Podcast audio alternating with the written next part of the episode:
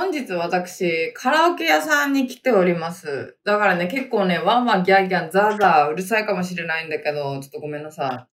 お家でね、収録をしようと思ったんですけど、集中できないというか、もう伸び伸びと収録できないんだよ。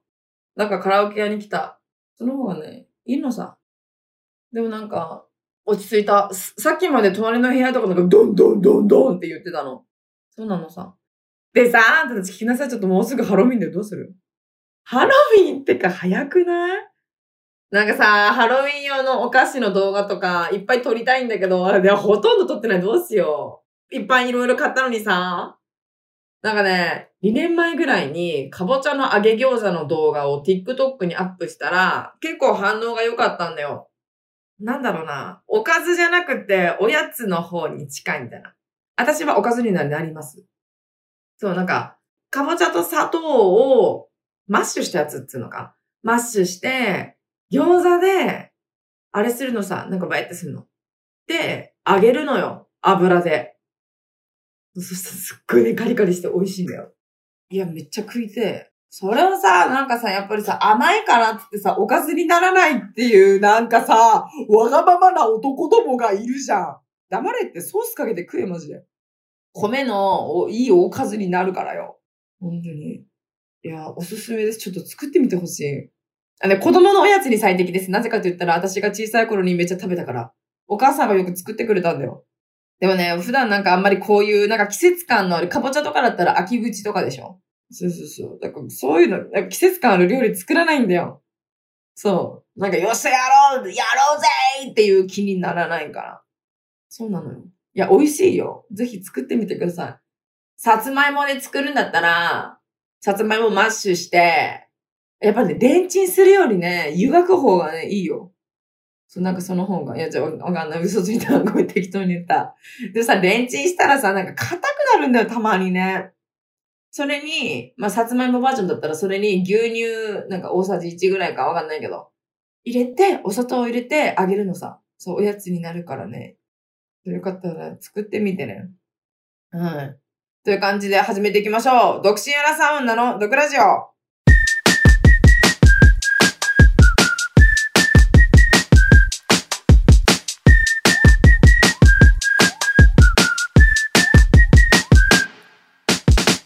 どうも、リサです。この番組は独身アラサウナの私リサが不満や愚痴のようなことをリスナーさんと一緒に発散していく番組です。季節感ない料理あんまり作んないって言ったけどね。あの、やっぱりね、秋はご飯が美味しいわけですよ。食欲の秋だから。マジ、食欲の春夏秋冬なんだけど、私からしたらやめてくれない？ふざけんじゃないよ。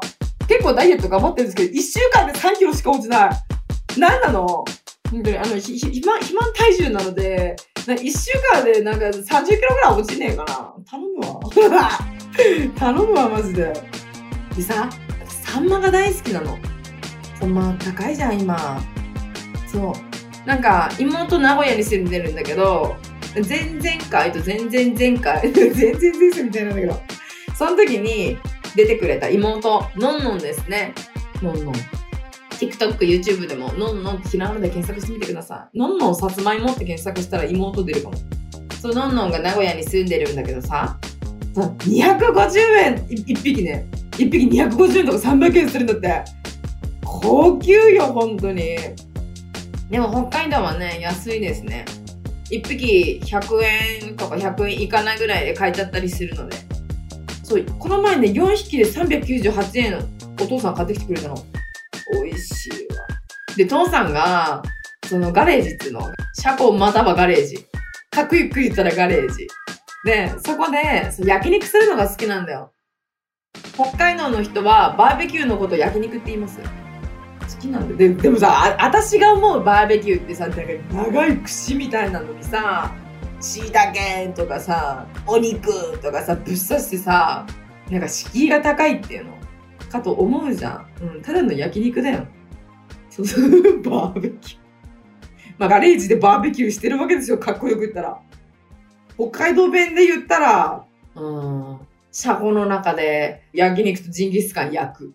焼肉とジンギスカン焼く。そその時に、バーベキューやりましたと、サンマ。サンマも焼いてくれたんだよ。めっちゃ美味しかった。その、いや、父さんね、あの、ガレージ、なんか、凝ってるっていうのかな自分で換気扇つけたり、焼肉専用の、なんつうの、あのさ、焼肉屋さんでよくさ、煙吸う、なんか上から、なんか掃除機みたいの垂れてるじゃん。それとかも作ってたのすごいよね。どうやって作るんだろう。まあ、それが好きらしいね。それが趣味みたいですね。ねえ、その、炭火焼きでサンマを焼いたら、あの、サンマの油がポタポタ、その、垂れて、火大きくなっちゃうんだって、ボーってね。そう、だから、アルミホイルの上で焼いてたね。そう、アルミホイルクシュクシャーってして。まあ、美味しかったわ。本当に。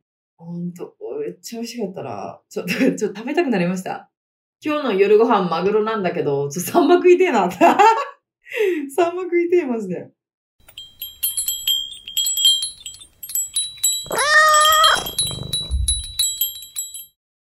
なんか、魚料理とかってあんま作んないんだよね。お魚自体は好きなんですけど、例えば、ただ鮭焼くだけとかさ、鮭焼いてその上から、あの、チキン南蛮の上の、なんかなんだっけ、タルタルソースか。タルタルソースをかけて食べるとかはあるんだけど、本当になんかあの、煮魚とか全くしないんでわかんないじゃん、難しいし。煮魚は難しいっていうよ、ばあちゃんも難しいって言ってたから。そう、でも、今年実家帰ってきて、久々に煮魚を食べたのよ。うわ、懐かしいしめっちゃ美味しいと思って。カレーとかさ、あとなんだ、あと、煮魚じゃないけど、ホッケとかさ、ホッケの、ホッケの開きか。バカでかいじゃん、北海道で。めっちゃ美味しい。私の、ね、ごめんなさい。あの、私何言ってるかわかる？ごめんなさい。あの、滑舌が悪くて。滑舌悪くて、なんか自分でも何言ってるかわからないけど大丈夫かな？いや、でもね、やっぱ、ばあちゃんも一緒に住んでるからさ、お肉よりもお魚の方が出るかも。まあ、美味しい。ほんと、本当に美味しいの。ばあちゃんの味付けめちゃめちゃいい。めちゃめちゃ最高。私ね、サンマ食べるとき、骨あるじゃん。骨。取るのめっちゃ好きなの。なんか取るの楽しくない？細かいのさ、たまにめんどくさい時あるけど、もう、小中学生の頃からちまちまちまちまね、サンマの骨を取るの好きだったの。あと、サンマのさ、背骨あるじゃん。それも綺麗に取れるじゃん、あれ。まあ、楽しい。本当に。で、さ、サンマの骨を取って、で、内臓がたまについてる時あるから、内臓に、あの、小骨っていうの小さい骨のことこ小骨っていう、こ小骨ちょっとお知らにしてません。それにその内臓に小さい骨たちをぶっ刺しまくるのが好き。ぶっ刺しまくるっていうか、何回も同じ骨でウェイウェイウェイウェイじゃなくて、いっぱい刺すの。ウニ状態。ウニみたいな感じ。ウニみたいな感じにならないけど別に。それが面白いですね。ちょっと待って、すごいカラオケの音が、カラオケの音がすごい聞こえてきたけど大丈夫かな？ごめん、ごめんなさい。本当にもうしょうがないの。勘弁して。本当に。サンマ食べたいな。なんか、一緒に、例えばさ、はい、ちょっと待って。カラオケの音がやばい。やばい、ちょっとだ大丈夫かな？はい、まあ、そんな感じですね。でも、例えば、お魚を一緒に男の子と食べてるとするじゃん。みんなどう思うぐっちゃぐちゃにして食べてたらさ、どう思う？なんか、私さ、すっごい綺麗に食べる男の人よりも、なんかちょっとぐちゃぐちゃに食べてる人の方が、まだいいかも。相手がさ、綺麗すぎたりさ、それで完璧すぎたらさ、え、私の出る幕ないじゃんみたいな。そう、だから、でもどうだろうな。汚く食べてる人に、え、それもうちょっとこうした方がいいよとか言っちゃいそう。で、うわ、うざいと思われちゃいそうだな。本当に。魚の骨とかはでも、例えばぐちゃぐちゃに食べてたら、私が残り食べちゃうかもしれない。なんか昔さ、あチキチキボーンってあるじゃん。チキチキボーンの端っこ、なんつうの、軟骨がついてるんだよ。その軟骨を食べるのが好きだったの。だってもったいないじゃん。そう、だからまあ、の 残ってるやつとかた食べちゃうかもしれない。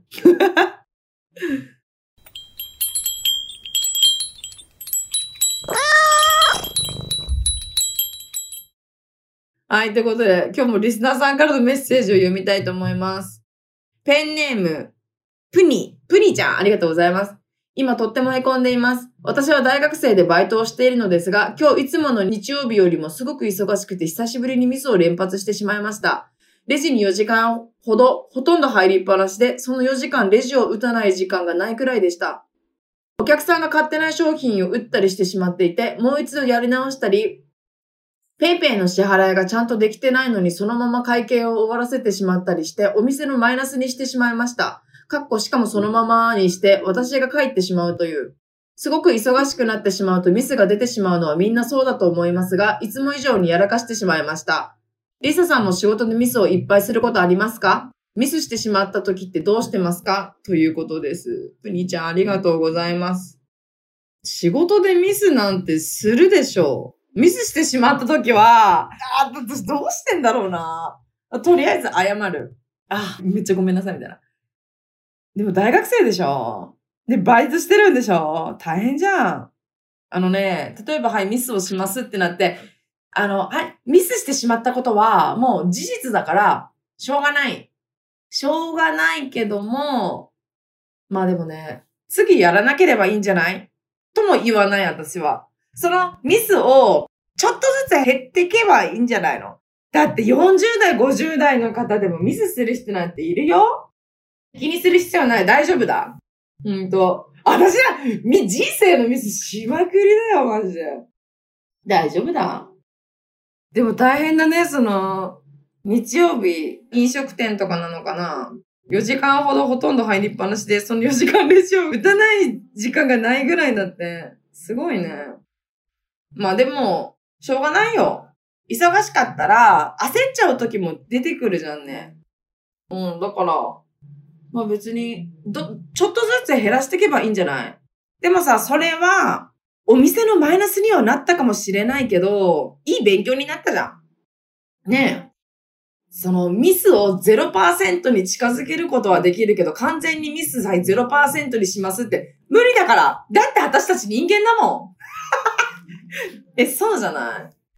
そう、人間だから完璧な人なんていないしさ。そうだよ。あのさ、ごめん、悪口言うけど、TikTok の AI とかもそうだからね。な、なんつうの？はい、ライブでなんか普通のこと言ってるのに、あ、これなんか性的コンテンツだなと思って、AI こそミスするんだからさ、人間がミスしないわけないじゃん。大丈夫だ。だから、そのさっき言ったそのペイペイの支払いがちゃんとできてないのに、そのまま会計を終わらせて帰っちゃったとかもあるけど、それも勉強になったでしょ？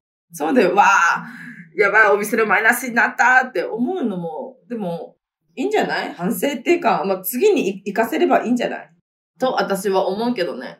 気にすることないよって言ったらあれだけど、気にすることないというか、そこまで落ち込まないでって思う。そうそうそう。次落ち着いてやればいいから。そう。でもやっぱり、バタバタしたり、忙しくなって、わ、焦っちゃう、どうしようってなったら、それはしょうがない。もう、あなんだろうな。そこの場面見てないからあれだけど、まあ大丈夫。なんとかなるさ。そうだ。みんなミスしてるからね。それでちょっとずつ学んでいくんだよ。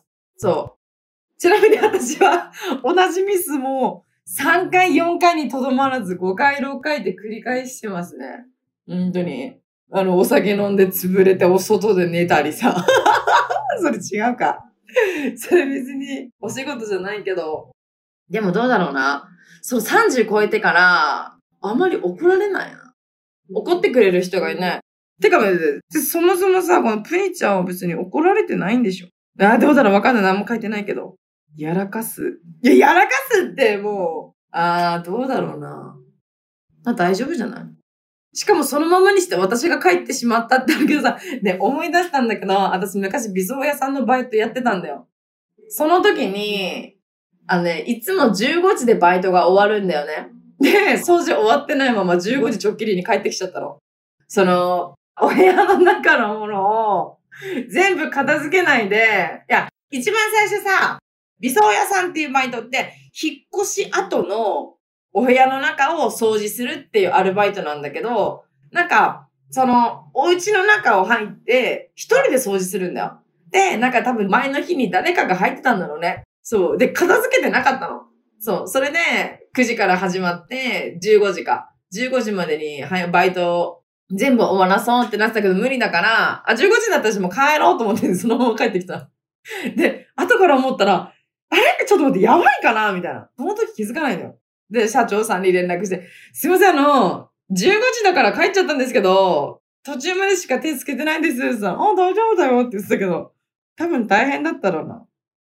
でもね、ミスするのなんて当たり前ですから、気に病まないでって思う。わからんけどね。あと、何回も同じ失敗をしないとも別に言うもん。え、だってこれ、これさ、ある意味さ、その、すごいプレッシャーじゃない？こういう、例えば先輩にさ、あ、もう全然大丈夫だよ。でも次から同じミスはしないでね、みたいな。逆にプレッシャーになるよね。まあでも徐々に減らしていけばいいんじゃないの？わからんけど。大丈夫だ？そうだよ。ねえ。いやお、お店にしたらしないよ。大丈夫じゃないかもしれないけど。そんなのさ、そうだよ。店長さんとかだって社長さんとかだってミスするんだからさ、それミスしてるけど、店長とかミスしてるけど、みんなに言わないだけ、アルバイトの人に言わないだけ、大丈夫だ。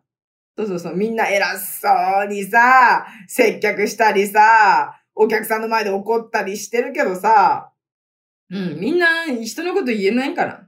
そうそう。わかんない。わかんないけどね。そう、明らかに行こうぜ頑張ってるんでしょ？アルバイト。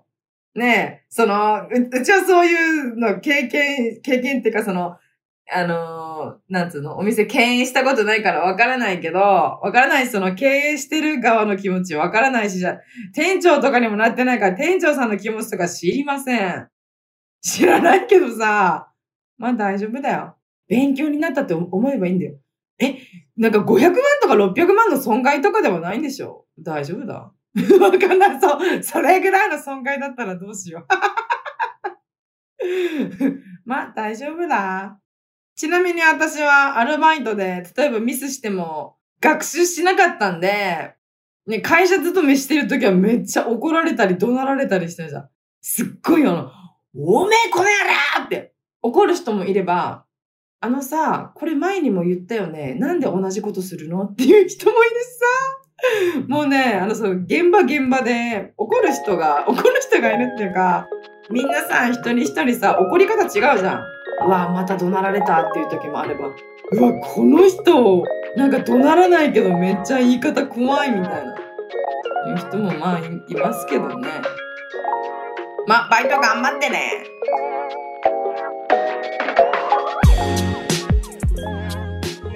ということで、このポッドキャストでは、こんな風にあなたからのメッセージを募集しております。概要欄にあるフォームから送ってね。この番組が面白かった人は、番組のフォローと高評価、そして SNS での感想もお願いします。ハッシュタグ毒ラジオをつけてつぶやいてください。漢字で毒、カタカナでラジオです。それではまた次回お会いしましょう。バイバイ「